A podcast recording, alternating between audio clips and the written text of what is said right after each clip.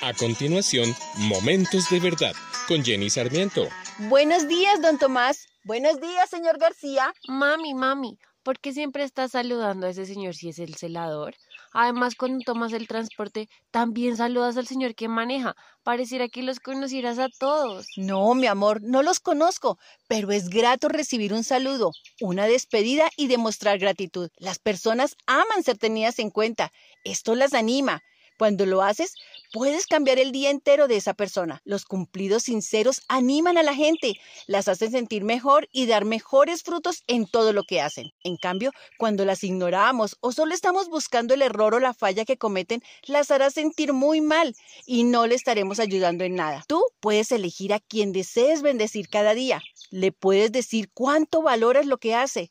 Por ejemplo, a las personas que están pendientes de nuestro bienestar, déjales saber que su trabajo es muy importante y que nos benefician mucho. No te imaginas los buenos resultados que esto produce. Lo que ocurre es que la persona que está siendo exaltada está tan agradecida por el estímulo que te servirán con más bondad y aprecio. Pero entonces lo haces por interés. No, no es actuar por interés específico, es que debes siempre pensar que como tú desees ser tratada, tratarás a las personas. Tú debes ser ejemplo de amabilidad y buen trato. Esto también hace parte del principio de la siembra y la cosecha. Y lo mejor es que cuando tratas así, ellos lo harán con otras personas y así se convertirá en una cadena de buen trato. Entonces, cuando te enfoques en amar, bendecir y animar y exaltar a los demás, siempre Dios te va a bendecir a cambio.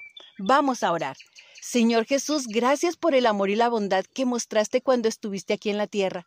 Deseo cada día ser más como tú. Oro en el nombre de Jesús. Amén. Acabas de escuchar Momentos de Verdad, una palabra de vida para tu espíritu.